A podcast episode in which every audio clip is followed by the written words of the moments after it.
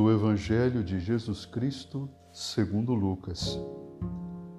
Naquele tempo, disse Jesus a seus discípulos: Antes que estas coisas aconteçam, sereis presos e perseguidos. Sereis entregues às sinagogas e postos na prisão. Sereis levados diante de reis e governadores por causa do meu nome.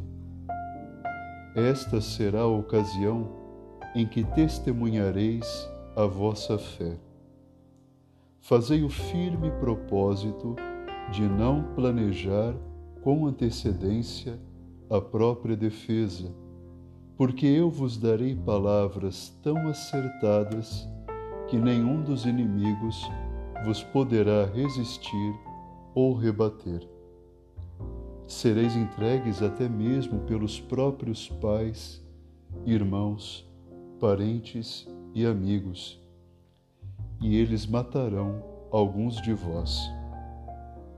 Todos vos odiarão por causa do meu nome, mas vós não perdereis um só fio de cabelo da vossa cabeça é permanecendo firmes que ireis ganhar a vida.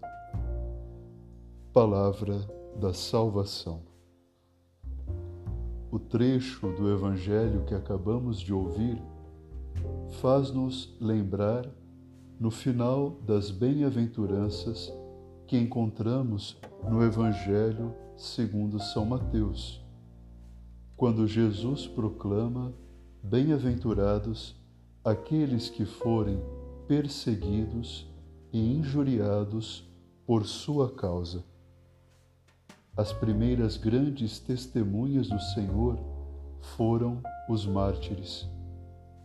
Generosamente e amparados pelo próprio Senhor, testemunharam até suas mortes seu amor por Jesus.